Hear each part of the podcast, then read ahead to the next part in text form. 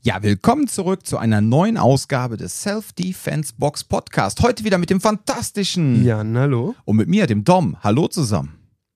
Ja, lieber Jan, was haben wir denn heute für ein feines Thema? haben wir ein Thema? Haben wir ein spezifisches Thema? Ne, wir haben also im Grunde ähm, nochmal so sieben Vorteile des Krav Maga Trainings herausgearbeitet. Heute ist eine Dauerwerbesendung.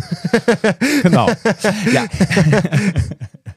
ja, nein, äh, wir wollten einfach nochmal, ähm, was heißt nochmal? Wir hatten das mal vor einem Jahr kurz angerissen in einer der vielen Folgen und haben gesagt, komm, wir müssen das nochmal ein bisschen mehr so auf den Punkt bringen und haben da jetzt sieben Punkte herausgearbeitet, welche Vorteile letztendlich Kraft Maga Training für dich da draußen hat. Für einen, End, End, für einen Endanwender, so, sorry, jetzt ist mir das komplett äh, Genau. entglitten, die Für- deutsche Sprache.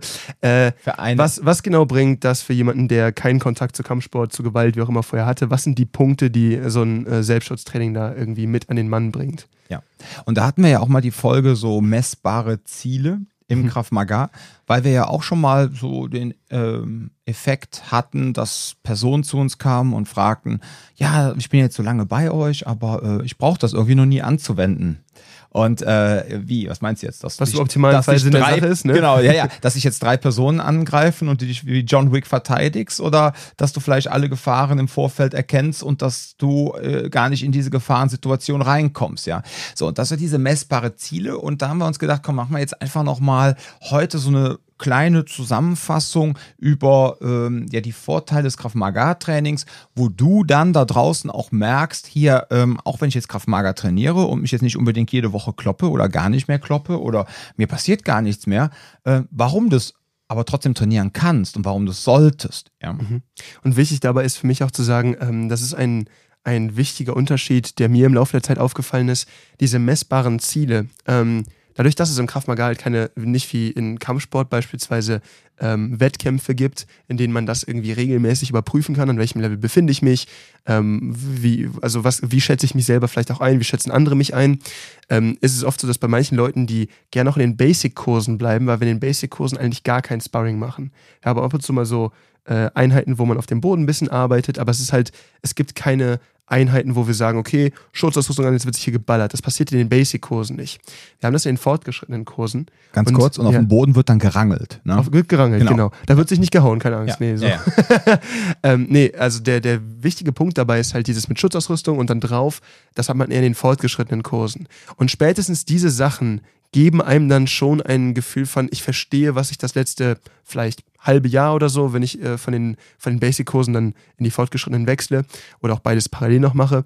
Ich verstehe, was ich das letzte halbe Jahr da gemacht habe, weil sich das hier alles zusammenfügt. Das ist, ergibt dann so ein rundes Ganzes. Ähm, aber das Ding ist halt, dass manche Leute sich sehr lange in den Basic-Kursen aufhalten, weil sie das Gefühl haben, sich da wohler zu fühlen. Und einmal für diese Menschen und zum anderen für Menschen, die halt erst noch in dieser Phase sind bei den Basic-Kursen, geht es dann doch darum, auch zu verstehen, habe ich denn hier einen Fortschritt? Wie kann ich das überhaupt nachvollziehen? Woran kann ich das bemessen? Wie kann ich das, wie kann ich äh, einen Unterschied dazu wahrnehmen, ähm, wie ich hier reingekommen bin und was mir dieses Training jetzt eigentlich am Ende des Tages gibt? Und damit kommen wir dann im Grunde auch schon zum ersten äh, Vorteil von Krav Maga. Das, Das heißt, das Krav ist der Vorteil, das ist der Selling Point eigentlich. Das ist eigentlich ne? der Selling Point, Das ist genau. eigentlich die Grundannahme. Das, ja, genau, dass. Krav Maga eine effektive Selbstverteidigungsmethode ist. Jetzt, An dieser Stelle, ganz Genau, wichtig. jetzt kommt ein Disclaimer vom, jetzt kommt wieder Bashing Ja, Jan. jetzt komme ich wieder von der Seite reingegrätscht. Nicht jedes Krav Maga Training ist ein effektives Selbstver Selbstschutztraining. Es gibt Krav Maga und es gibt Krav Maga. Da haben Und wir auch Krav schon Maga. Und da gibt es Krav Maga, genau. Und das Problem dabei ist halt, da haben wir in vergangenen Folgen auch schon drüber gesprochen, ähm, man braucht leider, so wie in allen Bereichen, gibt es überall halt Menschen, die etwas, ich sag mal, hochqualitativere und weniger hochqualitativere Produkte anbieten. Und ähm, mit der Zeit entwickelt man da einen Riecher für. Falls ihr den Eindruck habt, okay, ich kann nicht in die Self-Defense-Box kommen, weil Köln ist zu weit weg oder wie auch immer, und ich gucke mir hier andere Leute an. Ähm, es gibt eine Folge von uns, ich weiß nicht, die können wir vielleicht da unten verlinken, ähm, wo wir da so ein bisschen drüber sprechen, so was, was macht einen guten Trainer aus und wir haben auch eine, äh, in einer Folge drüber gesprochen, woran erkenne ich eigentlich eine vernünftige Schule, woran erkenne ich eigentlich ein vernünftiges Trainingszentrum. Nicht jedes Training, nur weil ich irgendwas mache, heißt es nicht, dass ich etwas mache, was mir wirklich etwas bringt im Sinne von, ähm, von Selbstschutz. Die anderen Punkte sind schon weiter anwendbar, auch für andere, selbst wenn ich sage, okay, da haben wir auch schon drüber gesprochen, ne, dass Kampfkünste ihren Vorteil für Menschen haben, in anderen Bereichen. Völlig legitim.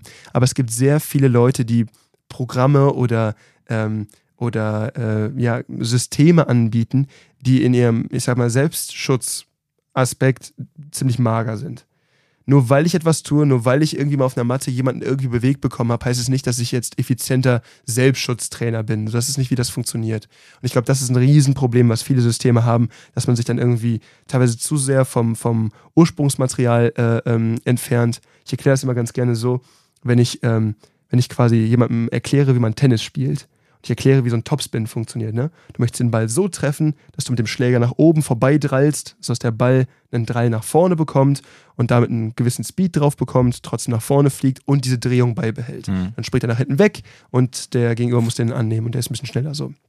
Das kann ich super geil erklären. Ich kann das auch, ich habe mal Tennis gespielt, so ich kann das. Aber das Problem ist jetzt, dir habe ich das gerade erklärt und wir gehen jetzt einfach mal davon aus, dass du noch nie Tennis gespielt hast. Und du gehst jetzt irgendwo hin und sollst jemandem, der auch noch nie Tennis gespielt hat, jetzt erklären, was ein Topspin ist. Du kannst das zusammenfassen, du kannst dem erklären, was das sein soll.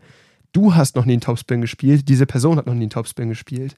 Aber trotzdem hast du gerade irgendwie eine Information weitergegeben. Und das ist das Problem, was ich oft bei sowas sehe, dass du merkst, du dass die Menschen... jetzt von schlecht ausgebildeten Kaufmager-Instruktoren. Genau, ja. das war die Idee dabei. Dass du merkst einfach, wenn man so weit vom, vom Basismaterial entfernt ist oder auch von Gewaltkompetenz entfernt ist, dann ist das Problem, dass man irgendwann in so ein Ding abrutscht, wo man einfach nur noch über so Eventualitäten quatscht. Und dann ergeben auch auf einmal Sachen in deren Augen Sinn, die du niemals auf der Straße anwenden könntest, weil sie zu kompliziert sind. Weil, also guter Klassiker dafür sind für mich mal die Handkipphebel gewesen, wo ich sage, ey, wenn du 20 Jahre Aikido machst oder so, kriegst du das vielleicht bestimmt irgendwie hin, kann ja sein, aber es ist kein effizientes Mittel im Handgemenge, irgendwie nach dem Handgelenk zu greifen. So Geschichten beispielsweise. Mhm. Und da merkt man einfach nur, wenn sich da zu weit davon entfernt wird, dann kommen da ganz gerne so ja, so, so, so Hokuspokus-Systeme bei raus. Ja, der Punkt ist halt einfach der, wenn du als äh, Person, die keine Ahnung hat von Gewalt, jetzt irgendwo hingehst und ähm, du landest dann halt bei so einer Person, wie in deinem Topspin-Beispiel. Ähm, mhm. was diese Personen oftmals lernen, ist, ähm, dass dann aber die äh, teilnehmenden Personen so, so die ganze Zeit auf Spannung gehalten werden und dann immer hier Burpees und volles Programm, dass man quasi die ganze Zeit so eine extrem heftige äh, Hormonausschüttung hat und die ganze Zeit so denkt, boah, geil, ne? Voll auf äh, ja. äh, eigenproduzierte Hormone. Und ähm, so, und dann machst du halt irgendeinen Kram und denkst du so, boah, geil, funktioniert, super, jetzt bin mhm. ich die Tollste, jetzt bin ich der Tollste, bin ich das Tollste. So. Aber ja, aber es, ob, dir, ob dir das wirklich weiterhilft, ja, im Bezug auf Selbstschutz, wow. In Bezug ob, auf die anderen Punkte vielleicht, aber ja. jetzt gerade beim Thema, ich lerne hier effizient ja. zu kämpfen. Ja. Also für die, die jetzt zum ersten Mal zuhören, äh, wir wollen das jetzt auch nicht zu weit ausufern lassen, aber es gibt im Grunde im Kraft Maga gibt es so einmal so diese Traditionalisten, ja, die gerne noch das machen, was man früher gemacht hat kann von Vorteil sein, kann aber in erster Linie von Nachteil sein, weil oftmals von den Dingen, die einfach extrem hart veraltet sind, diese Techniken, so nach unseren persönlichen Standards. Und ähm, tja, ob das dann wirklich so weiterhilft, weiß ich nicht. Oder ob das einfach dann wie beim Goshin Jitsu einfach nur noch Brauchtumspflege ist. Ne? Das ist auch ganz wichtig an der Stelle. Veraltet ist ja nicht prinzipiell immer bei allem schlecht. Nein. Ne? So, aber bei diesem Kontext ist es halt so, ähm, dass das Zusammenfügen unterschiedlicher Kampfsportdisziplinen zu diesen äh, Selbstschutzsystemen ist ein verhältnismäßig neues Prinzip. Mit verhältnismäßig neu meine ich jetzt nicht innerhalb der letzten fünf Jahre, mhm. aber sagen wir so innerhalb der letzten 60 vielleicht oder so. Und da ist halt einfach das Problem, dass, ähm, naja, es gibt, es ist noch so frisch in der Entwicklung, dass es immer noch Riesensprünge gibt. Das heißt, davon auszugehen, dass wir da schon 500 Jahre Entwicklung reingesteckt haben und das wird schon Sinn ergeben, wie es ist. So, wenn heute Leute auf die ayurvedische Küche drauf gucken und sagen so, boah, die haben da irgendwas verstanden, wir wissen noch gar nicht, warum das so gut funktioniert, das funktioniert mhm. super. Da, da, sind wir mit Selbstschutz noch nicht. Ja. und deswegen ist es wichtig, da eben nicht an etwas festzuhalten, einfach nur aufgrund der Tatsache, dass man sich daran gewöhnt hat. Ja, absolut. Und dann gibt es halt noch so, das wird halt gerne oft mit diesem Kampfkunstkraftmager, so nennen wir es gerne, kombiniert. In Amerika ist es sehr ausgeprägt das ist dann eigentlich immer so dieses berühmt-berüchtigte, was ich immer sage, Aerobic-Kraftmager, ja, so mhm. dieses Fitness-Kraftmager. Was ja okay ist, wir bieten ja auch diesen Kurs Fitnesskraftmager an, aber dann gibt es darin auch wirklich Fitnesskurse fürs Kraftmager-Training, ja, also Eigenkörpergewichtsübungen. Da werden praktische Sachen miteinander kombiniert, die aber jetzt nicht unmittelbar was mit dem Kämpfen zu tun haben, aber als Vorbereitung auf dasselbige. So und ähm, dann in Amerika ist das halt aber total in, da habt ihr dann teilweise 60 Leute in einer Halle stehen und die machen dann teilweise, das sieht aus wie ein Aerobic-Kurs, ne, nichts gegen Aerobic, aber es hat halt nichts mit Selbstschutz Selbstschutz zu tun. Ja.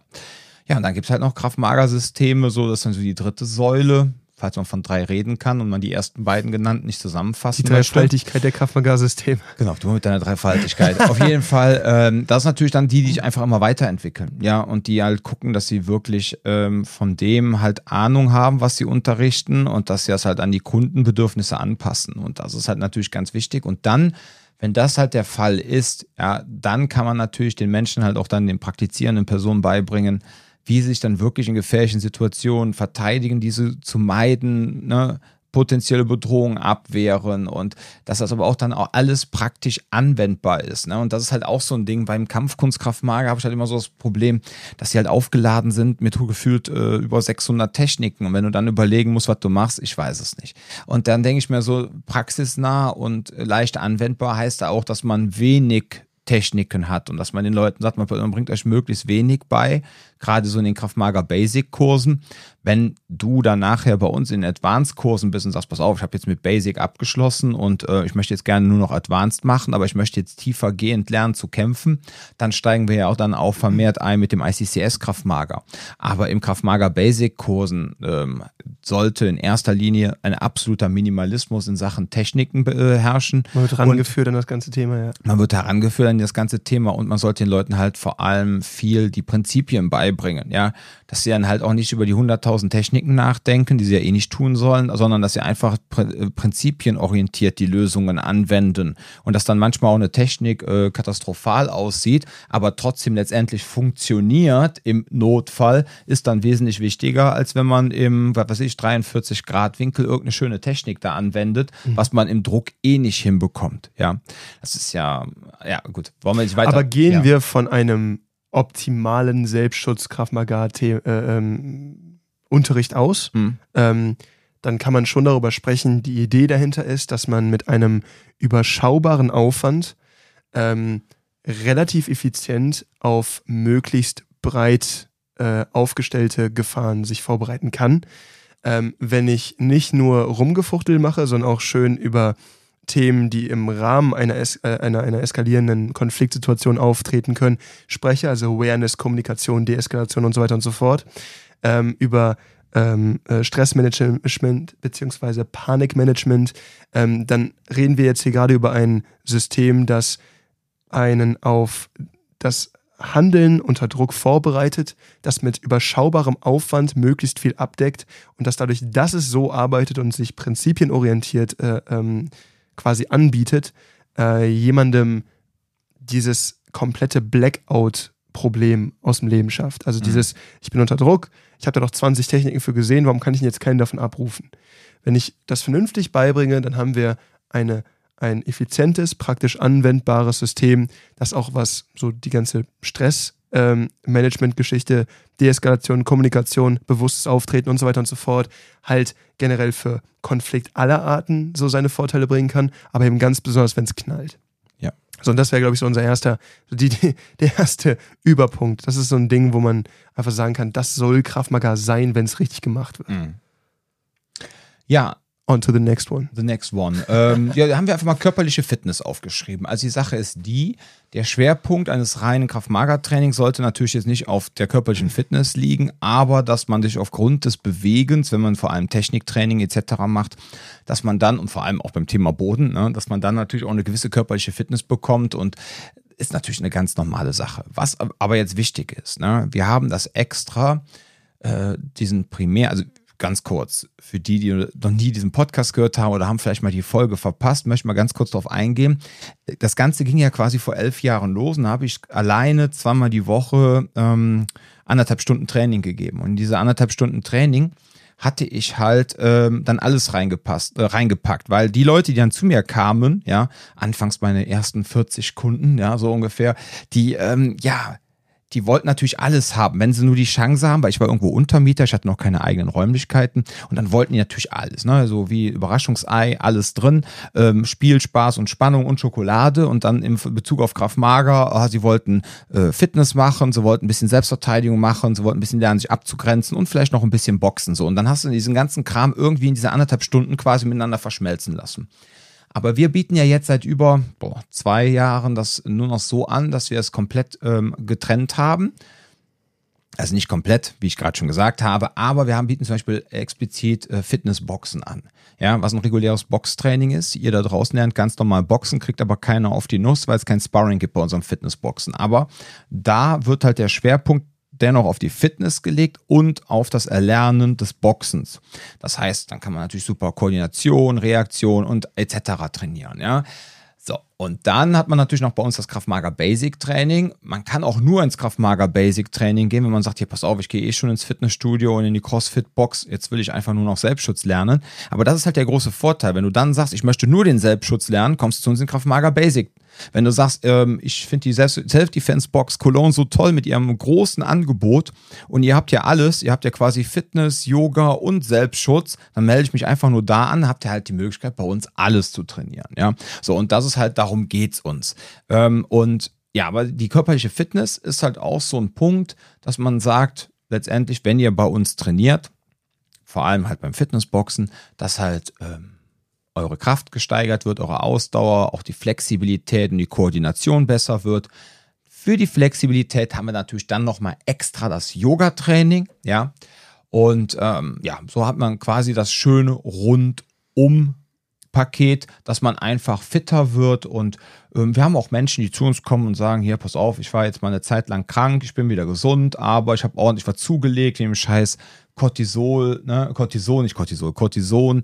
Und das habe ich jetzt abgesetzt, jetzt habe ich zugenommen, jetzt möchte ich gerne was abnehmen und solche Sachen.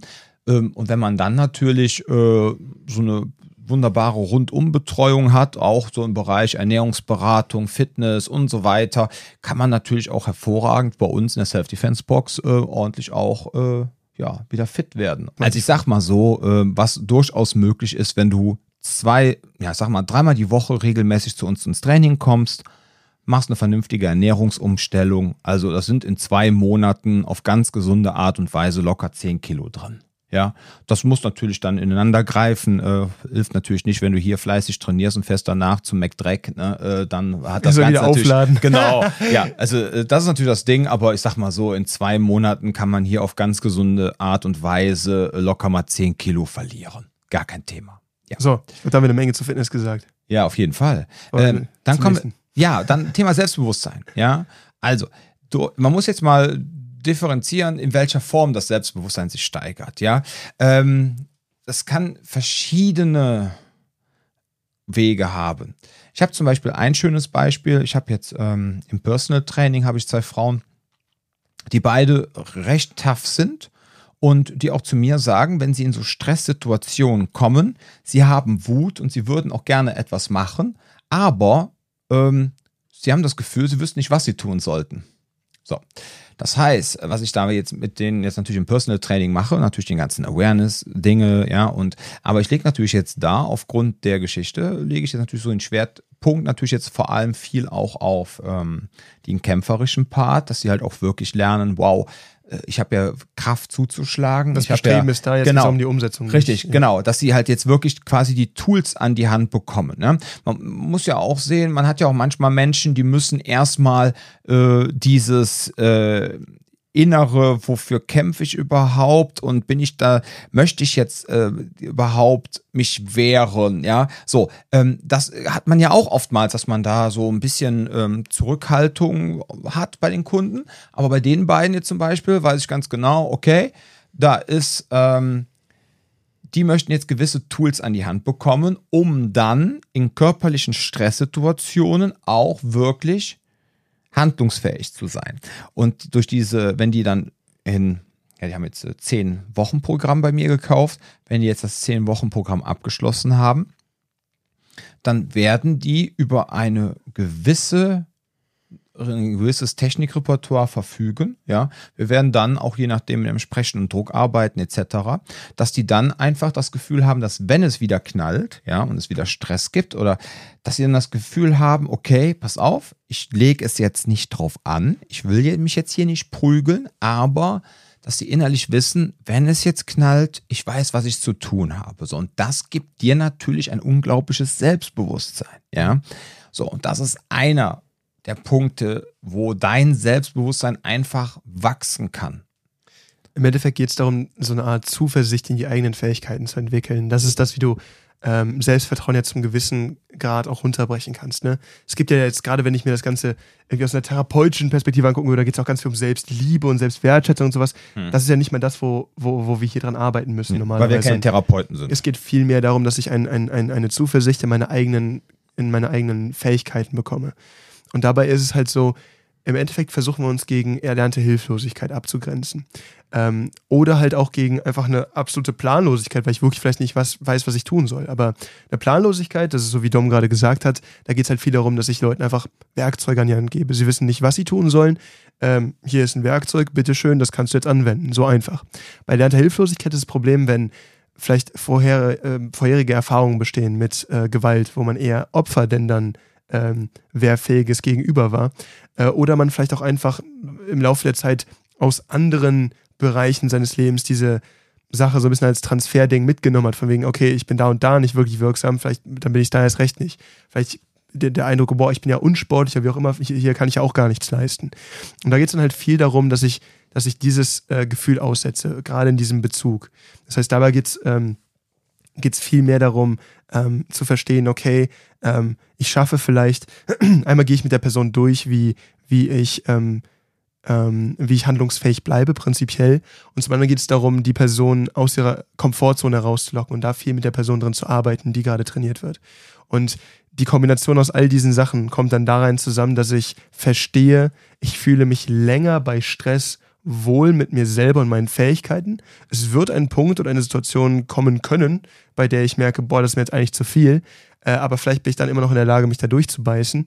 Ähm, es geht eigentlich vielmehr darum, zu verstehen, ähm, einmal, dass ich trotzdem wirksam bleiben kann und zum anderen, wenn wir dann wirklich uns auf das Kämpferische konzentrieren, auch, dass, wenn ich es für aussichtslos halte, ich so weit beiße, wie ich kann, um den Schaden an mir zu minimieren. Und ich glaube, das zusammen fügt sich diesem Punkt Selbstbewusstsein bzw. auch so Durchsetzungsvermögen zusammen. Mhm. Das Interessante ist auch da, wieder wie vorhin gesagt, Transferleistung. Das, was ich in dem Bereich äh, Kampfsport beispielsweise mache, hat oft einen Effekt auf meine Interaktion mit anderen Menschen. Das heißt, ähm, nicht nur in einem gewaltsamen Kontext, nicht nur wettkampfsportlich, nicht nur ähm, auf den Ringen, wenn ich da irgendwie angepöbelt werde, sondern auch viel weiter im Sinne von, ähm, ich weiß um meinen Standpunkt bei gewissen Sachen. Ähm, ich muss das mit mir auch für Gewalt generell mal abklären. So, wo stehe ich da? Was ist meine Grenze? Wie, wie stecke ich die ab? Und wie behaupte ich mich diesbezüglich auch einfach? Und wenn ich das in diesem Bereich übe, dann hat das oft einen Effekt auf, ich fange an zu sehen, was ich in einem Bereich kann, kann ich auch in anderen Bereichen tun. Das heißt, dieses Durchsetzungsvermögen hat, hat, hat eine weitere, ähm, ein, wirft ein breiteres Netz, als es sich jetzt vielleicht erstmal anhört, weil es geht nicht darum, dass ich mich ballern kann. Es geht auch viel mehr darum, dass ich im Zweifelsfall mich klarer abgrenzen kann. Und ähm, da, da, da habe ich sogar auch äh, selber irgendwie äh, Situationen gehabt, wo ich einfach gemerkt habe, dass, weil ich eine, weil ich mich abgegrenzt habe in auch komplett nonverbal, ne? noch nicht mal, dass ich irgendwas gesagt habe, wie klar mich irgendwie so, sondern es ging einfach nur darum, wie ich, äh, ähm, wie ich mich bewegt habe, wie mein, wie mein Auftreten war, dass Leute, die ähm, vielleicht auch erst eine Intention hatten, da irgendwie so ein bisschen mehr Stress aufzubauen, gemerkt haben, so, pff, muss jetzt auch einfach echt nicht sein. Und so habe ich schon allein so eine Art du, wie so ein Luftkissen, mit dem ich mich durch die Gegend bewege. Ich muss viel mehr mich durch, äh, viel weniger mich durchsetzen, wenn ich grundsätzlich weiß, dass ich es könnte. Das wirkt erstmal sehr nach, äh, ja, nach Esoterik, ist es aber eigentlich gar nicht. Nein. Ja, der vierte Punkt hat auch nichts mit Esoterik zu tun, Thema Stressabbau. Einfach so acht Stunden Büro, sonst was hinter sich gebracht und dann zum Training, um mal den Kopf frei zu bekommen. Das ist natürlich dann auch immer so die große Challenge, dass wir natürlich dann versuchen, diese schmale Gratwanderung zwischen wirklichem Selbstschutz und Unterhaltung so zu gestalten, dass ihr natürlich auch dann letztendlich irgendwie eine Entspannung auch habt, ja. Also dass ihr halt nicht nur jetzt dann so nach dem Motto, okay, jetzt machen wir hier äh, noch eine Stunde äh, psychischen äh, Abfuck-Drill und äh, jetzt gucken wir, dass du jetzt hier auch noch komplett an deine mentalen Grenzen kommst, ja. Mhm was ein gutes Selbstschutztraining auch ausmachen könnte, ja, sondern da wird natürlich geschaut, dass du halt auch ähm, trotzdem dass wir, also unser Ansatz ist halt schon mal, dass wir, wenn wir uns mit dem Thema Gewalt beschäftigen, dass wir immer ganz locker, entspannt damit umgehen, immer mit einer Prise Humor, damit du dich einfach dem ganzen Thema auch gegenüber öffnest und dass du entspannt bist. Ja? Wenn wir jetzt in den Raum rein können würden, so, es könnte jederzeit überall passieren, allzeit bereit, Kraftmager. Das wäre halt irgendwie nicht so richtig förderlich für ein, äh, ja, für ein pädagogisch wertvolles Lernumfeld. Ja. so richtig viel bleibt davon, glaube ich, nicht hängen. Ja, oder wenn ich dann so gehört habe von irgendwelchen äh, weiblichen, also es war in erster Linie weibliche Personen, die dann bei irgendwelchen Kraftmager-Anbietern in Köln dann äh, so eine Aus nicht Ausbildung gemacht haben, so ein Wochenende oder so ein Samstag, so ein Selbstverteidigungskurs. Und dann kam dann zum Schluss den ganzen unangekündigt dann teilweise jemand in so einem Redman-Anzug rein. Und dann wurde gesagt, so jetzt wirst du von ihm angegriffen, jetzt musst du dich verteidigen. Und da sind dann manche Personen zusammengebrochen. Und dann wurde ihnen dann erzählt, ja besser, du brichst hier zusammen als im Park. Ne? Jetzt unterschreib mal hier am besten direkt den Vertrag, weil du brauchst es echt, das dauerhafte Training. Äh, ist natürlich, ja, Jan fängt vielleicht schon wieder an zu kotzen. Ähm, das ist echt teilweise vorgekommen. Einmal das. Also du musst ja vor allem vorstellen, ne? du hast dann eh schon Personen, die dann quasi schon einfrieren und die dann total überlastet sind mit der Situation und dann nachher noch zu sagen, ja, dann kommst du besser mal schön zum regelmäßigen Training. Also war ja quasi diese Sache mit dem Redman komplett beabsichtigt, ja, als Verkaufsargument. Ja, ich kann das mir auch vorstellen, dass das gar nicht böse meinten, aber dass es so eine Konsequenz war, ne? Aber trotzdem, also ich, was ich auch, das hatte Sharir in, in dem Fight-Podcast auch erzählt. Mhm. Er meinte, ähm, dass er äh, ich weiß nicht, ob er ihn selber mal getroffen hat oder ob er ihn irgendwie online mitbekommen hat, aber so ein Typ, der meinte, in unserem Krav Maga-Training arbeiten wir mit echten Messern. Und da merkst du auch so, weiß ich jetzt nicht, ne? Weil äh, du weißt, entweder ähm, ist das, was die beibringen, Schwachsinn, weil du nicht richtig trainierst, oder ähm, der hat eigentlich keine Kunden mehr und deswegen muss der so verzweifelt anwerben, weil die alle beim Training draufgehen. Aber da merkst du auch so dieses ganze. Nee, ich würde ganz gerne zum Stressabbau Folgendes sagen. Und zwar, ähm, Stressabbau, ich finde Stressabbau schwierig als Begriff dafür. Was ich cool fände, wäre, oder was, was, was mir besser gefällt, wäre, wenn du sagst, das ist eine Balance. Ne? Wenn du beispielsweise halt deine sieben Stunden irgendwie als Grafikdesigner an deinem Tablet gesessen hast oder sowas, ne? Und du brauchst dann einen Ausgleich für den Tag, weil es ist nicht so, als ob das scheiß Arbeit wäre, ne? Aber man braucht irgendwie noch so ein bisschen, man braucht irgendwas dagegen, man braucht Bewegung, man braucht irgendwas, mhm. was einen dann auch so ein bisschen rausholt. Das ist auch das, was wir beide festgestellt haben, dass in den, in den Abendstunden, wir könnten jetzt nicht einfach hier ankommen und dann anfangen, machen jetzt eine ganze Stunde einfach nur Theorie, weil die Leute brauchen diesen Ausgleich. Mhm. Wenn die sieben Stunden an einem Job gesessen haben, acht Stunden, neun Stunden, dann kommen die hin und wir fangen an, ja, heute reden wir über Deeskalation und machen nur das eine Stunde, sind die Leute auch genervt, weil sie brauchen diesen Ausgleich. Und das ist halt dieses Thema. Ich finde Balance da viel besser als Stressabbau, weil Stressabbau impliziert, dass ich etwas habe, was ich an jemandem auslasse. Mhm. Und das ist super gefährlich. Das ist nämlich ein Thema, sowohl, das ist, ich finde, das müsste, will ich ganz gerne einmal kurz ansprechen, ähm, sowohl Stressabbau bzw. Frustabbau passt da für mich noch besser, als auch irgendwie so Ego-Befriedigung, ne? Sowas hat beim Thema, äh, beim, beim, beim Selbstschutz nichts zu suchen. Und ich sage das jetzt einfach für mein Training. Ich denke, du handhabst das in deinem auch. Wenn wir das sehen, schmeißen wir die Person sofort raus. Wenn das so ein Ding ist, wegen, da wird sich irgendwie abreagiert oder man merkt, dass da eine Person irgendwie, dann so beim Boxsparring, ne? Eine Person hat Probleme damit, irgendwie, dass man da so einen, so einen, so einen sportlichen Abtausch hat und merkt so, boah, ich wurde hier gerade getroffen, jetzt muss ich, jetzt muss ich hier irgendwie mein Ego schützen. Wenn sowas aufkommt, solche Menschen fliegen hier sofort aus dem, aus dem Training raus. Mhm. Das ist ein Riesenproblem. Es gibt eine große Gefahr, die davon ausgeht. Ähm, einfach für auch die äh, Person, die mit der Person trainiert, aber für beide eigentlich, weil ähm, gerade beim Boxen ist das so ein Klassiker. Man fängt an zu boxen, einer überzieht's und äh, dann anstatt das kommuniziert wird oder die Person macht das vielleicht auch einfach stumm weiter. Ich meine, wenn ein Schlag mal aus dem durchgeht, das kann passieren, ne? das ist ja, ja. normal. Ne? Aber wenn man merkt, so, okay, eine Person nimmt jetzt hier gerade die, die, das technische, lockere Sparring seines Gegenübers als Ausrede, um einfach nur abzusägen, dann merkt man halt ganz schnell, jemand, der was kann, hebt dann sein Level irgendwann auch an. Mhm. Und dann geht auch die Person, die da anfängt, das Level hochzuziehen, irgendwann nach Hause. Ne? Das ist so ein Thema, wo ich merke, ähm, das ist ganz, ganz oft bei, bei Kampfsportstudios zumindest ein Thema. Ähm, es ist bei uns, so wie ich es bis jetzt mitbekommen habe, eigentlich nie ein großes Thema gewesen. Ähm, ich weiß nicht, ob du da vielleicht schon andere Erfahrungen im Training gemacht hast, aber das ist eine Sache, wo wir natürlich auch super hart ein Auge drauf halten. Das ist kein Schuppen, um seinen Frust abzubauen, das ist kein Schuppen, um sein eigenes Ego zu befriedigen. Ich sag's mal super, super hardcore, ja, aber Leute, die hier reinkommen, wollen alle was lernen. Und auch gerade wenn das dann so mit einem Trainer ist oder sowas, ne, ich habe da nichts zu beweisen. Ich weiß um meine eigenen Fähigkeiten in dem Moment.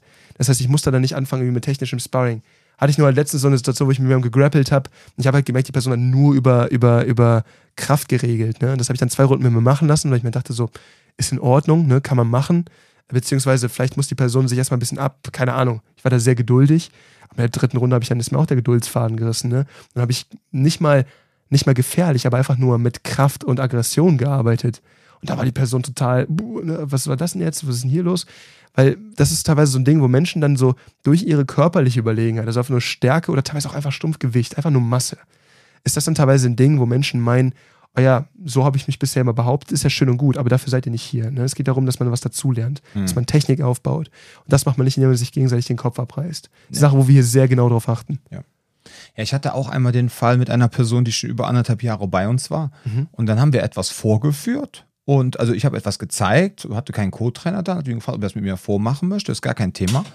Dann hat er das auch mit mir vorgemacht und ähm, meinte dann zu mir, ähm, können wir das mal richtig mit Druck machen? So. Und dann meinst du ja, okay, aber du hast ja, Schutz ist ja da, ne? Ausrüstung, Zahnschutz hast du, ne? Ja, ja, ja, alles gut. Ja, dann ist die Person nämlich hineingeknallt, ja. Ich konnte die Defense gar nicht halten, bin gegen die Wand geknallt. Ist ja auch okay, ja. Ist halt mit Druck. Passiert mir, passiert mir halt auch schon mal, dass dann irgendwas mal nicht funktioniert. Und dann habe ich dann aus der Position weitergearbeitet und habe ihm einen zwischen die Beine gegeben mit dem Knie, ja. Weil er ja gesagt hat, er hat Schutzausrüstung an. Hatte er aber nicht. Das ist sein Fehler. Ja, was kann ich dafür? Ja, also dann ich mein, natürlich hat mir das leid noch, getan. Du hast es sogar noch nicht mal angenommen, du hast sogar vorher gefragt. Ja, ich meinte zu ihm so, hast du, äh, ne, hast du äh, hier hast du deinen Kram hast an? Hast du deinen Kram an? Ja, ja. Vor allem, der war schon anderthalb Jahre da. Wenn das jetzt äh, ein Probetraining gewesen wäre, ja. Andere Situation. Hätte ich der noch mal, ich glaube, da hätte ich noch mal gefühlt, ob er einen Tiefschutz anhabt, ja, im übertragenen Sinne. Aber jetzt im Ernst, so, ja, mir hat das voll leid getan, aber ich habe mich dann entschuldigt und so, ne. Ja gut, aber äh, das, na? Also, okay, kann ich verstehen, weil du in dem Moment halt jemandem wehgetan ja. hast, aber da hält sich ganz ehrlich mein Mitleid in Grenzen. Ich meine, die Person nicht fordert dich nicht heraus, darum geht es ja gar nicht. Ne? Nee. Das ist, weil das ist ja keine Ego-Geschichte, sondern nee. die Person will einfach nur sehen, so würde ich es jetzt interpretieren, als Trainer. Wie funktioniert das? Was passiert unter genau. Druck? Funktioniert das auch, weil wir da Druck aufbauen? Ja. Ne? Und das ist eine berechtigte Frage. Auch sowas bitte in, in Stunden, ihr könnt sowas jederzeit fragen, ne? dafür sind wir da. Es muss ja auch unter Druck funktionieren, weil sonst, ich meine, haltet uns da bitte auch im Check, wenn wir euch irgendeinen Schwachsinn zeigen sollten, was wir nicht tun. Ne? Wir probieren den Kram ja vorher aus, aber es ist trotzdem wichtig, dass man in der Lage sein kann, seinen Trainer auf dieser Position, sag ich mal, nicht herauszufordern, aber nachzuhaken und zu fragen, hey, klappt das denn wirklich? Weil wenn es nicht klappt, dann funktioniert es auch unter Druck nicht. Und dann kann ich es eigentlich auch direkt aufhören zu trainieren. Dann kann man es eigentlich lassen. So, es gibt Ausnahmen, wo ich merke, Sachen sind vielleicht technisch sehr aufwendig und ich bekomme sie noch nicht gut umgesetzt, weil ich die, die Körpermechanik dahinter noch nicht ganz verstanden habe.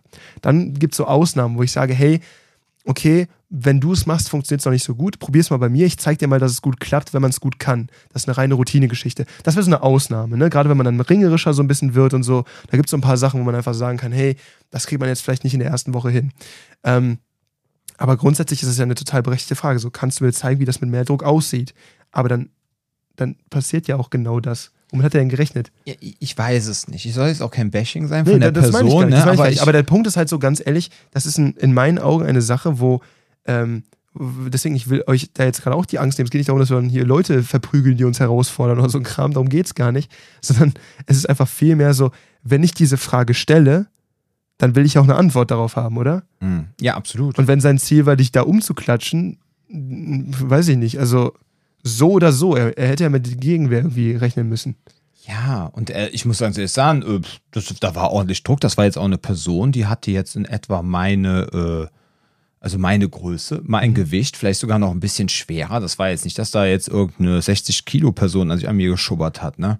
Ja. Mhm. Also von daher, ja, ich fand es sehr schade, äh, dass das da passiert ist, aber gut, was willst du machen? Kommen wir zum nächsten Punkt: schnelles Reaktionsvermögen. Du bekommst durch Kraft-Mager-Training, aber ich glaube sogar, mh, hm, ja, auch durch das Kraft-Mager-Training, aber auch vor allem durch das Fitnessbox-Training bei uns, bekommst du auf jeden Fall schnelleres Reaktionsvermögen. Ich bin ganz ehrlich an dieser Stelle, das ist wichtig zu unterscheiden. Techniktraining sorgt nicht für ähm, schnelleres Reaktionsvermögen. Ja. Drillen ist das, was am Endeffekt zu ähm, schnellerem Reaktionsvermögen führt. Das heißt, gerade das ist etwas, was in meinen Augen primär in den fortgeschrittenen Kursen stattfindet. Das heißt, dadurch, dass man da quasi unter Druck auch abrufen muss und dadurch, dass solche Sachen stärker gedrillt werden und weniger äh, in den fortgeschrittenen Kursen werden teilweise auch fortgeschrittene Techniken erklärt. Teilweise wird aber auch einfach nur das, was in den Basics schon eingeübt wurde, weiter abgerufen. Also es geht darum, dass man das mehr drillt, dass man das unter Druck macht. Und da kommt dann diese Verknüpfung, wo man dann merkt, oh, ich kann das Ganze auch schnell abrufen und dann ist aber die Mischung aus, ich bin schnell in der Lage, darauf, auf eine Gefahrensituation zu reagieren, aber vor allem, ich kann auch ohne viel drüber nachzudenken, abrufen, was wir schon gemacht haben. Ja. Das bekommst du, also dann, deshalb meinte ich eben Fitnessboxen, ne? Wenn du dann, mhm. ähm, weil das Fitnessboxen, da wird halt natürlich weniger kommuniziert, da wird viel mehr bewegt, da wird auch viel mehr gedrillt. Nicht, dass man jetzt unbedingt das Sparring macht, aber wenn man auch so Kombinationen schlägt, ja, und man bekommt dann halt wirklich so mit der Zeit auch ein Gefühl für Distanz und für seinen Körper und Abtauchen und Parry und äh, die Schulter reinziehen, um sich zu schützen. Solche Sachen, wenn man das natürlich dann wirklich zuhauf in unserem Boxtraining dann geübt hat, ist das halt auch so eine Sache, die einem dann, wenn man auf der Straße möglicherweise von einem Angriff überrascht wird, dass man dann auf einmal so ein Verhalten einfach abruft. Ja, dass man auf einmal äh, die Schulter reinzieht wie Mayweather oder vielleicht äh, abtaucht, was auch immer. Ja, das, was eurem Körper äh, gerade entsprechend passt und was er gelernt hat und was wirklich dann, ich sag mal, im vegetativen Nervensystem angekommen ist. Ja, ja ich, will, ich würde sogar sagen, gerade in den Trainings, die ich zum Beispiel gebe, ich kann es nicht bei allen einschätzen, aber bei denen, die ich gebe, konzentriere ich mich sogar darauf, diese Fertigkeiten speziell rauszudrillen. Das heißt, ein gutes Beispiel, was ein Drill ist, den ich gerne mag, ist. Ja, ja, reinzudrillen. Rauszudrillen klingt für mich so, als würde es rausholen wollen. Äh, Habe ich rauszudrillen? Ja, rauszudrillen, genau. Okay. Reindrillen. Genau. Drillen halt, genau. Ja. ähm, das, das, das, ähm, so ein Drill, der mir gerne, der mir gut gefällt für sowas, ist, ähm, es gibt zwei Partner, einer steht vor der Wand, der andere wirft einen Tennisball immer Richtung Kopf, locker. Ne? Und die, die Person muss ausweichen und schlägt als Reaktion eine, eine Kombination. Das heißt, damit äh, übe ich dieses Ausweichen, aber eben ohne Sparring. Ich übe, mich quasi knapp an einem auf mich zukommenden Gegenstand vorbeizubewegen. Ich lerne danach Kombinationen darauf aufzubauen und das Ganze flüssig zu verknüpfen. Und damit lerne ich Fertigkeiten, die ich nur durch reines Pratzenhauen oder nur durch Sparring so gar nicht üben könnte. Das ist die Mischung macht's dann. Und da merkt man halt, da werden diese Sachen irgendwo auch so verknüpft, dass man ähm, sinnvoll reagiert, dass man nicht nur irgendwie reagiert, dass man sinnvoll reagiert auf die äh, Impulse. Ich glaube, das ist so der Schlüssel von einem guten Training. Ja. Ja, dann äh, da, dein Situationsbewusstsein für Gefahrensituationen wird einfach geschult. Ne? Du bekommst halt einfach ein Gefühl für deine Umgebung, du bekommst äh, mögliche Gefahren, nimmst du einfach bewusster wahr. Und ähm, dadurch kannst du natürlich dann auch potenzielle Bedrohungen frühzeitig erkennen und mich aus der äh, bevorstehende möglichen Gefahr halt direkt zu entziehen, dass es gar nicht erst dazu kommt. Was, das kann jetzt ein Thema sein, da können wir quasi eine eigene Podcast-Folge mitmachen. Ja, also zum Thema Situationsbewusstsein, da geht es auch schon los, einfach auch mit der Körpersprache, weil dann sind wir wieder beim Thema auch Selbstbewusstsein, weil wenn du aufgrund des Trainings letztendlich erlernt hast, wie Gewalt funktioniert, wie Täter funktionieren und du bewegst dich jetzt durch die Stadt und du siehst dann da irgendwelche potenziellen Täter und du erkennst die.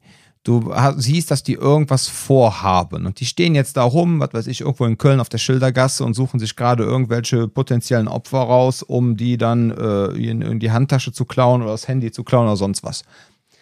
Ich gehe davon aus, dass bei Menschen, die über ein entsprechendes Situationsbewusstsein verfügen und wirklich bewusst über die Straße gehen wahrnehmen, was um sie herum passiert, dass die schwerer ein Opfer von Gewalt beziehungsweise auch von so Überfällen werden als Personen, wo das nicht drauf zutrifft. Das soll jetzt kein Victim Blaming sein, ihr Lieben, aber wenn ihr auf Sendung seid und ihr lauft selbstbewusst durch die Gegend. Das soll nicht heißen, ihr lauft jetzt da rum wie so eine Stenz, ja. Aber ihr lauft durch die Gegend, ihr nehmt die Dinge wahr, ja. Schon, kann man auch machen. Kann man auch machen, muss man aber auch mit den Reaktionen. Das Problem können, ist halt, ne? wenn es aufgesetzt wirkt, dann Richtig. haben wir wieder ein Problem. Ja, ja. Du, innen und außen, ihr müsst halt natürlich einfach authentisch sein. Ja, es muss einfach. Einfach authentisch sein ist genau das, was diese ganzen Highschool-Filme über, übrigens immer so predigen und dann wird aber nicht so ganz erklärt, was es eigentlich sein soll. Und das ist etwas, was ihr hier so ein bisschen mehr lernt. Ja. Wie deckt sich das? Durch das Training deckt sich dann dieses Auftreten noch ein bisschen mehr mit dem, was ihr vielleicht wirklich empfindet. Und schon haben wir ein, ein, ein angemessenes Auftreten und kein Niederschreien, wie ich das auch schon bei, ich will sie schon gar nicht Selbstschutzinstituten, ich will eher sagen Selbstverteidigungshampelvereinen. Äh, äh, ne? Das dieses, ich schrei dich dann einfach nieder, du hast dich dann da hinzusetzen und du hast jetzt einfach das und das zu tun. Das ist halt kein, kein authentisches Auftreten eigentlich am Ende des Tages. Ja, absolut. Und ähm, deswegen ich sag mal so, diese Sache mit dem Situationsbewusstsein ist halt auch mit so der wichtigste Punkt, also mit einer der wichtigsten Punkte im Selbstschutztraining. Aber dann haben wir halt wieder diese Diskrepanz mit dem Spiel Spaß und Spannung. Ne? Da muss man halt gucken, dass man das so ins Training halt integriert, dass die Leute trotzdem was davon mitnehmen, dass sie daraus was lernen können und ähm, ja, und dass sie aber trotzdem jetzt nachher nicht nach einer Stunde äh, total noch gestresster sind, als sie vor dem Training waren. Es gibt aber, und das ist für mich auch noch wichtig zu mhm. erwähnen, auch Dinge, die, ähm, wir haben ja heute, glaube ich, wie so eine kleine, äh, so, so, so, eine Wurzelwerkfolge. Ne? Wir haben von allem jetzt so ein bisschen was angerissen, aber es ist wichtig, dass es auch nochmal gesagt wird. Ähm, dieser, dieser Punkt des Situationsbewusstseins, ähm, dabei geht es zum einen um Awareness, von wegen, was, was passiert eigentlich um mich herum. Es geht natürlich auch um die, die äh, ähm, ein Verständnis dessen, was ich eigentlich selber an, an Antworten auf potenzielle Bedrohungen habe. Aber zum einen gibt es sehr viel, das ich tun kann, um einer potenziellen Gefahr generell auszuweichen. Und selbst wenn ich merke, dass diese Gefahr unabdingbar auf mich zukommt, dann gibt es Wege, wie ich mich zumindest, wie ich meine Situation verbessern kann. Das heißt, ähm, wir hatten da irgendwann mal ein tolles Video, was, was das eigentlich ganz geil zusammengefasst hätte, wenn man es irgendwie mal so gegenübergestellt hätte. Da war ein Mann auf einem Parkplatz. Und auf diesem Parkplatz standen ganz viele weiße Lieferwagen. Und ich weiß nicht, ob der da gearbeitet, wie auch immer, aber der stand auf diesem Parkplatz und hat telefoniert. Hm. Und ich glaube, das war irgendwo in Großbritannien. Und es kam so eine Gruppe von, ich glaube, fünf oder sechs Jugendlichen in diesen, weißt du, so North Face, Adidas, wie auch immer, äh, ja. keine Ahnung, Outfits irgendwie so auf ihn zu. Ne? Also so, so von wegen äh, Jogginghosen, äh, äh Hoodiejacken ähm, und so weiter und so fort. Und äh, kam irgendwie auf ihn zu. Und ähm, er ist stehen geblieben und sie haben ihn umrundet, niedergeworfen und zusammengetreten. So, und hinter diesem Mann standen zwei ähm, prachtvolle weiße Lieferwagen. Die waren echt groß, das waren jetzt nicht nur so kleine Dinger. Und ähm, das hört sich jetzt vielleicht ein bisschen nach, äh, im Nachhinein ist man immer schlauer an, aber hätte er sich zwischen die Dinger bewegt, wär, hätten diese Leute nicht die Möglichkeit gehabt, um ihn herumzulaufen. Das ist jetzt so, das wirkt jetzt vielleicht nach Kleinscheiß oder auch wenn ich mich irgendwo aufhalte, ich merke, jemand pöbelt mich an und ich stehe in der Ecke bevor ich irgendwas mache, bewege ich mich erstmal aus dieser Ecke raus. Nicht hektisch, aber ich rede und ich bewege mich aus dieser Ecke raus. Und also eine, eine, ähm, ein Bewusstsein über meine Umgebung bedeutet nicht nur, wo sind Leute, die mir wehtun können, sondern es bedeutet zum einen auch, wie sind die räumlichen ähm, Beschaffenheiten um mich herum. Es geht außerdem um sowas wie, ähm, was in meiner Umgebung kann ich eventuell nutzen, um mir einen Vorteil zu verschaffen. Sei es jetzt, um zu fliehen, sei es jetzt, um einen äh, Argumentverstärker zur Hand zu nehmen. Ne? Es ist ja eigentlich egal, ob das jetzt äh, äh, jemand ist, der irgendwo aufpasst, ne? ein Sicherheits, äh, also hier gerade irgendwie bei der Deutschen Bahn, irgendwie eine Haltestelle, so ein DB-Sicherheitsmitarbeiter äh, äh, oder ob ich jetzt irgendwas in die Hand nehme, was ich nutze, um mich äh, quasi besser durchsetzen zu können. Das ist ja am Ende des Tages egal. Aber ein, ein grundsätzlich oder ein gutes Verständnis meiner Umgebung hilft mir in jeder Situation. Ja, absolut. Ich hab schwer, ich, ich bin schwer so ausschweifend gerade. Ja, alles gut. Aber wichtige Sachen. Ja. Ähm, was natürlich auch sehr schön ist, und das wäre jetzt nur mit der letzte Punkt, äh, das Schöne ist halt, dadurch, dass wir so eine nette Community hier in unserer Self-Defense-Box Cologne haben, dass man natürlich hier auch eine große Möglichkeit hat, also auch wenn ihr natürlich woanders Kraftmager trainiert und da ist einfach nette Menschen, dass ihr natürlich einfach die Möglichkeit habt, ähm, ja, Teil einer Gemeinschaft zu werden. Ne? Ihr habt alle gemeinsame Ziele und Interessen. Ähm, manchmal hat man hier nur da eine kleine Überschneidung und da, aber trotzdem hat man letztendlich eine Gemeinsamkeit und das ist natürlich dann auch eine, ja, ich finde eine schöne Sache. Einfach auch die Möglichkeit, äh, sag mal so, neue Menschen kennenzulernen, neue Freunde zu finden, etc. Das ist natürlich auch ein ganz wichtiger, also dieser gesellschaftliche Aspekt, so dieser Community-Aspekt den finde ich natürlich auch äh, sehr wichtig zu erwähnen, ja, der in meinen Augen auch äh, ein wichtiger Teil des Trainings ist, weil letztendlich, wenn ihr euch wohlfühlt und ihr wisst, ah, das ist eine schöne Gemeinschaft und ich kann ein Teil dieser Gemeinschaft sein, lasst ihr euch natürlich auch dann wieder auf das Thema Selbstschutz etc. auch wieder viel mehr ein. Ja, es ist einmal das und zum anderen ist es, glaube ich, auch so, dass gerade jetzt in Köln, ne, wir sind, ähm, das, das hört man auch, glaube ich, oft von Köln, aber wir sind ja dann doch eine Millionenstadt. Und ähm, das Problem bei ähm, Menschen, die in großen Städten zusammenleben, ist, du hast ja eigentlich erstmal den Eindruck, okay, Menschen, die auf einem Haufen zusammenleben, es gibt mehr Chancen für Interaktion, es gibt mehr Austausch. Mhm. Das Problem, was mir aber immer wieder auffällt, ist, dass dadurch, dass man mit so vielen Menschen aufeinander gehauft ist, sage ich mal, kommt so eine Anonymität auf. Es ist so, das ist zwar auch irgendwie ein Mensch, aber der ist dann teilweise ich, ich, es ist jetzt nicht so krass, ich habe das gehört von Leuten, die in Los Angeles gewohnt haben, dass die meinten, dass sie ab irgendeinem Punkt, weil überall immer zu jeder Zeit viel zu viele Leute waren, dass man Menschen dann irgendwann wie so ein Hindernis wahrgenommen hat und nicht mehr wie etwas, was man irgendwie in seinem Leben braucht. So stark will ich das jetzt hier gar nicht mal sagen, ne? aber ich merke halt so, dass manchmal ähm, der Klassiker ist so der Wartebereich äh, äh in, in der Arztpraxis oder irgendwie äh, in der Bahn und man merkt, da sitzen dann 20 Leute, die haben alle nichts zu tun und keiner redet miteinander. also gerade auch irgendwie so in der Großstadt, man kann trotzdem nicht, nicht nur weil Leute um einen herum sind, heißt es nicht, dass man da nicht vereinsamt. Und das ist das Problem. Man kann in einer Gruppe vereinsamen. Und das ist so ein Thema, wo ich immer wieder merke, ähm, je mehr man sich so eine, es gibt ja dieses Ding, das nennt sich ähm, parasoziale äh, äh, Beziehungen. Das ist quasi eine einseitige Beziehung. Und das ist etwas, wo du einfach merkst, äh, gerade seit Social Media so ein Riesending geworden ist. Ich meine, sowas wie äh, Twitch will das ja nochmal so richtig schön füttern. Dieses, du kannst ja direkt mit den Leuten eigentlich theoretisch interagieren. Und die Leute führen ja quasi wie so einseitige Freundschaften. Aber das Problem dabei ist halt einfach nur, man füttert damit etwas, was man im Alltag nicht mehr so richtig hat. Und dadurch kommt das noch stärker auf, dass ich, weißt du, wie viele Jugendliche ich kenne oder auch Leute in meinem Alter, die teilweise Angst haben, sich zu beschweren, wenn das heißt zu beschweren, aber irgendwie selbst zu bestellen oder zu sagen, so, hey, das, was ich hier gerade bekommen habe, ist nicht das, was ich bestellt habe. Dann kommt auf einmal, das ist die existenzielle Krise schlechthin. Und da merkt man einfach nur, es ist gut, hier seid ihr quasi in einem sicheren Rahmen ein bisschen gezwungen, euch unter andere Leute zu mixen. Es ist nicht direkt hier irgendwie so ein, wir hauen uns hier auf die Mappe, wie auch immer, Verein. Und man hat vor allem eine relativ angenehme äh, äh Kundschaft hier. Das ist auch so meine Erfahrung mit der Safety Hands Box gewesen bis jetzt. Ja, und das ist auch jetzt keine Sekte. Ja, also ihr müsst jetzt nicht unbedingt hier hinkommen. Wir beten Motto, alle, wir, wir, opfern dem Dom schon einmal die Woche eine Ziege. Aber sonst ist hier ja. relativ normal. Ansonsten sind wir vegan. Nein, jetzt im Ernst. Also das ist hier alles total entspannt, ja. Und äh, keiner muss hier irgendwas machen, ja. Ähm, es ist nur einfach so, es ist einfach ein Sammelsorium von netten Menschen. Und äh, wenn du da Bock drauf hast und du öffnest dich dem gegenüber, hast du halt auch einfach die Möglichkeit, Teil einer netten Community zu sein, ja. Wenn du hier hinkommst, bist einfach nett und freundlich und willst einfach am Training teilnehmen, ist das auch vollkommen in. Ordnung, ja. Aber es ist schon eine schöne Sache, vor allem so wie Jan das gerade beschrieben hat. Und gerade so in den Großstädten, ja. Gut, mein Lieber, wow, da haben wir jetzt sieben Punkte zusammenbekommen. Wow. Mit Ach und Krach, nein, Spaß. Ja, das war aus, der, aus Jans äh, schmalen Rippen geschnitten. ja. ja. Okay, Liebe, bevor wir jetzt äh, Jan weiter äh, hier Body Shame. Body shamen, ja, würde ich sagen, bleibt gesund, passt auf euch auf und bis zum nächsten Mal.